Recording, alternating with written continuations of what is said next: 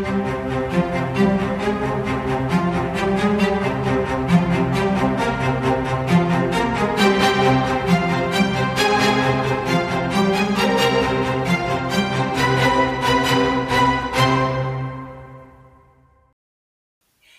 willkommen zu einer neuen Folge im Wertschaffer Podcast.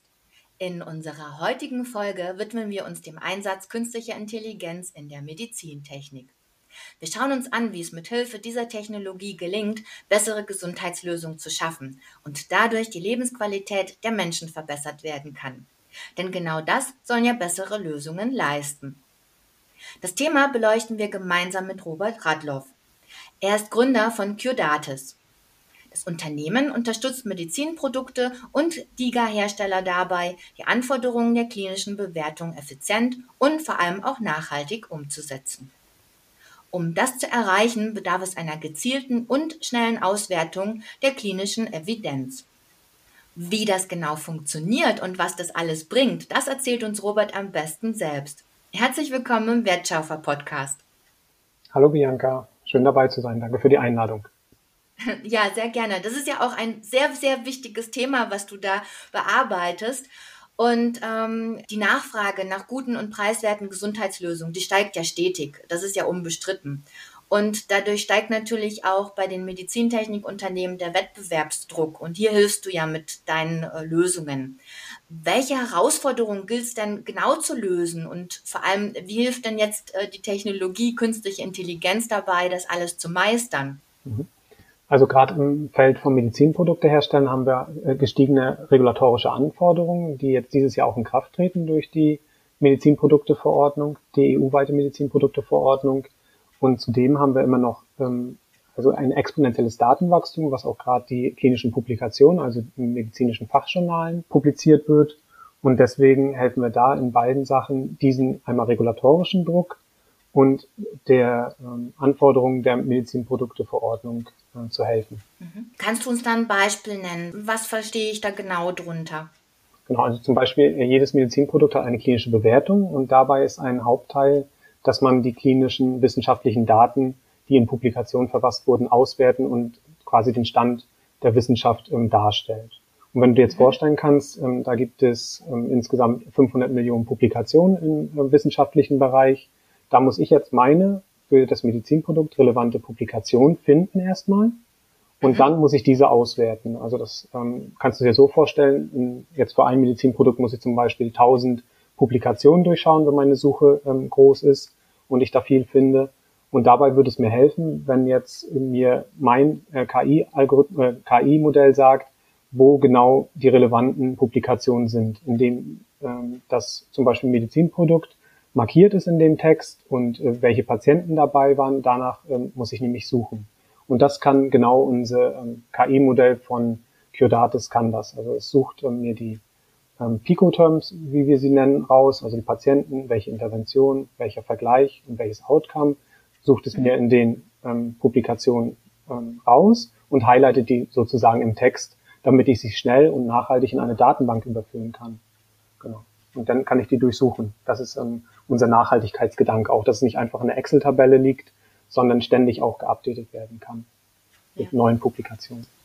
Okay, das heißt, ich kann mir das so vorstellen, wenn man das jetzt mit, mit konventionellen Methoden vergleichen würde, dass ich eine Zeitschrift habe, also eine Fachzeitschrift, und dort mhm. marke ich mit unterschiedlichsten Farben, gelb, grün, rot, das an. Das wäre sozusagen die manuelle Arbeit und ihr macht das äh, sozusagen mit Hilfe der künstlichen Intelligenz. Schafft ihr das zum einen, das äh, schneller zu markern ähm, und natürlich auch vielfach zu markern, also alles zu durchsuchen, was eben zu diesem Thema vorhanden ist und speichert das eben auch in der Datenbank. Habe ich das so richtig verstanden? Genau, das ist eigentlich genau richtig, ja. Okay. Ähm, wenn man jetzt nochmal zum Thema konventionelle Methoden zurückkommt, ähm, wäre das überhaupt noch machbar, ähm, das manuell zu tun? Ja, also man tut sich da schon schwer, weil letztendlich dauert es dann halt immer länger, bis man die Auswertung dann gemacht hat. Man ist sich auch nie ganz sicher, ob es ähm, jetzt, ob man ähm, alles aufgenommen hat und alles gesehen hat. Mhm. Ähm, und da hilft natürlich die KI auch als erstmal als Unterstützer. Also dass ich auch noch jemand zweites, ähm, quasi meinen ähm, digitalen Zwilling neben mir sitzen habe, der dann auch nochmal drüber guckt, ob ich jetzt alles gesehen habe und ob ich das richtig bewertet habe. Also im ersten Schritt sehen wir das so als Unterstützung. und nicht, dass die KI alleine losläuft und mir meine klinische Bewertung schreibt. Ja, das wollen wir nicht, sondern wir wollen eher eine erweiterte Intelligenz, nennen wir das auch, also ja. eine Augmented äh, Intelligence. Ja, dass wir Mensch-Maschine-Interaktion ist ja auch das Stichwort. Also wir wollen nicht, dass die KI alleine losläuft und uns die Arbeit ganz abnimmt und irgendwas macht, was wir vielleicht später nicht wollen. Ja. Du sprichst da einen guten Punkt an. Übrigens, danke für das schöne Bild mit dem digitalen Zwilling. Ich denke, das kann man sich gut vorstellen. Ähm, wie weit ist denn die Technologie heute schon? Mhm. Also in unserem Bereich ist es schon ähm, sehr fortgeschritten. Letztendlich haben wir mit Bilderkennung ja angefangen in der KI. Das kann man auch leichter nachvollziehen. Da hat man auch wirklich dann die Bilder im Kopf, wie wir zum Beispiel bei Google ähm, immer diese ähm, Bilder äh, taggen müssen, die dann äh, sagen, okay, das ist ein Zebrastreifen und eine Ampel. Ich glaube, jeder kennt das. Ja. Und natürlich die menschliche Sprache ist noch sehr vielfältiger und komplexer.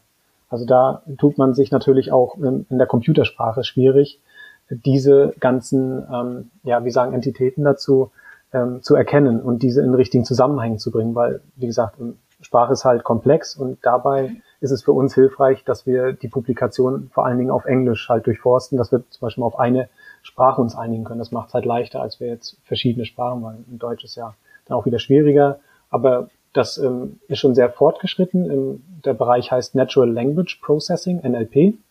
Und ähm, da gibt es schon KI-Modelle, die auch ähm, äh, evaluiert sind, genau, und an denen man sich dann halt ähm, bedienen kann.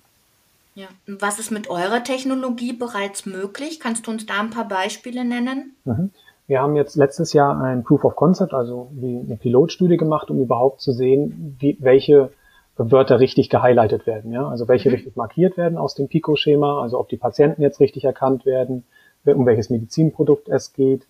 Und das hat schon sehr gut, ohne dass wir es trainiert haben. Also wir haben ein bestehendes KI-Modell genommen und ähm, das dann ähm, mit unseren Beispieldaten mal getestet, ob da wirklich gute Sachen rauskommen, so dass der Mensch jetzt nicht unbedingt jeden der Pico-Terms ähm, highlighten muss, sondern dass die Maschine automatisch in die Datenbank äh, diese Begriffe schreiben muss. Und da sind wir schon recht weit gekommen, muss ich sagen. Mhm. Ähm, jetzt wird ja auf der einen Seite das Thema künstliche Intelligenz gehypt, auf der anderen Seite gibt es natürlich auch Risiken beim Einsatz. Wie ist da deine Einschätzung? Welche Chancen siehst du und welche Risiken? Mhm. mhm auch gerade wenn wir jetzt mal ein bisschen weiter weggehen von nur den Publikationen auswerten, sehe ich da drei Bereiche. Also einmal Wissen, ne, das haben wir jetzt schon angesprochen. Also ich kann große Datenmengen durchforsten und dadurch Datenschätze erzeugen, indem ich die unstrukturierten Daten in strukturierte Daten umwandle in meiner Datenbank. Und dann gibt es den zweiten Bereich, die Diagnostik, also die jetzt im Laboralltag stattfindet. Da kann ich auch auf große Datenmengen zurückgreifen, die dann nachher zu ähm, Erkenntnissen und Wissen gemacht werden. Und im dritten Fall geht es wirklich um die Behandlung von Menschen, die ähm, auch durch die KI ähm, mitgesteuert werden kann, aber da ist natürlich äh, vor allen Dingen noch äh, der Arzt ähm, sollte da der letztendliche Entscheider sein, weil ähm, ja es sollte eher als Unterstützung da dienen. Genau, da sind wir auch schon recht weit, aber man muss sich immer hinterfragen, ob das ähm, ja noch dem Zweck dient, um, beziehungsweise hier ähm, die KI das übernehmen sollte, weil ihm fehlt halt die ähm, empathische äh, Seite natürlich. Ja, da sollte immer noch der Mensch als letzter Entscheider und auch mit den Menschen interagieren. Das Thema Risiken, Datenmonopole, da siehst du ja auch eine Gefahr ähm, und engagierst dich da ja auch in ähm, einer Foundation. Kannst du uns dazu ein bisschen mehr erzählen? Genau, gerne. Also die Hippo AI Foundation ist eine Stiftung, ähm, die setzt sich da ein, ähm, um Datenmonopole aufzubrechen, weil das natürlich eine Gefahr ist, wenn wir ähm, Patientendaten haben, dass die nur in, ähm, als Handelsware verstanden werden, ähm, die Daten von den Patienten und dass es nicht geöffnet wird. Also es wird quasi in Silos abgelegt und da hat jetzt niemand anderes was davon, außer die Firma, die halt die Daten erhoben hat, zusammen mit dem Patienten. Und diese Gesundheitslösungen kommen dann halt der Menschheit nicht zugute. Es wird halt dann in einen kleinen abgeschlossenen Raum.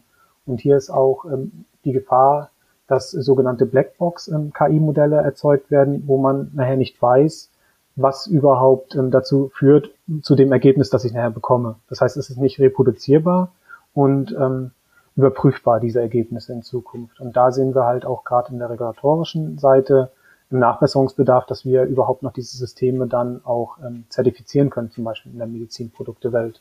Mhm. Euer Slogan, den finde ich sehr, sehr treffend, äh, heißt ja Turning äh, Data into Cure. Ähm, kannst du uns da vielleicht noch ein bisschen was dazu sagen, wie auch jetzt die Technologien, die ihr nutzt, ähm, dabei helfen, die Gesundheitslösung ähm, zu verbessern, beziehungsweise auch die Lebensqualität der Menschen zu verbessern? Genau. Also wir wollen mit unserem Pyodatis-Ansatz ähm, Medizinprodukte in den Markt bringen, die halt sicher und leistungsfähig sind. Und da hilft natürlich auch eine Auswertung, zum Beispiel von Publikationen, aber wenn man das ein bisschen weiterdenkt, auch natürlich von Patientendaten, die in klinischen Studien aufgenommen werden. Und mhm. ähm, die KI ist halt sehr gut in Mustererkennung. Das kann der Mensch halt nicht so gut, wenn jetzt mit großen Datenmengen gearbeitet wird. Und dabei setzen wir darauf, dass es halt auch schneller dann passiert oder auch ähm, quasi präventiv gesehen wird, dass ein Medizinprodukt ähm, da zum Beispiel Ausfälle hat oder ähm, Nebenwirkungen erzeugt. Und damit werden halt in den Markt nachher bessere Gesundheitslösungen ähm, kommen und auch schneller und hoffentlich kostengünstiger, weil wir auch die regulatorischen Hürden ähm, da angehen und senken wollen. Das ist ein schöner Zweck von dem Unternehmen und ihr seid ja auch noch ein neu gegründetes Unternehmen. Was wünschst du dir denn für die Zukunft? Ja, dass die Techniken ähm, vor allen Dingen auch am Markt angenommen werden, wenn man ähm, da auf ähm, etablierte Medizintechnikhersteller zum Beispiel zugeht. Das sind ja meistens kleinere und mittlere Unternehmen. Und da sind die Hemmschwellen schon noch größer, weil letztendlich ist das ja was ganz Neues und wie überall ist es dann erstmal ähm, mit Fragen behaftet. Das ist auch gut so. Aber da wünsche ich mir auch eine Offenheit und dass es überhaupt auch gefördert wird natürlich. Auch vom Staat her oder von anderen Unternehmen, die einen da halt ähm, auch das Kapital halt geben, um diese KI-Modelle auf den Markt zu bringen und gute Lösungen zu entwerfen.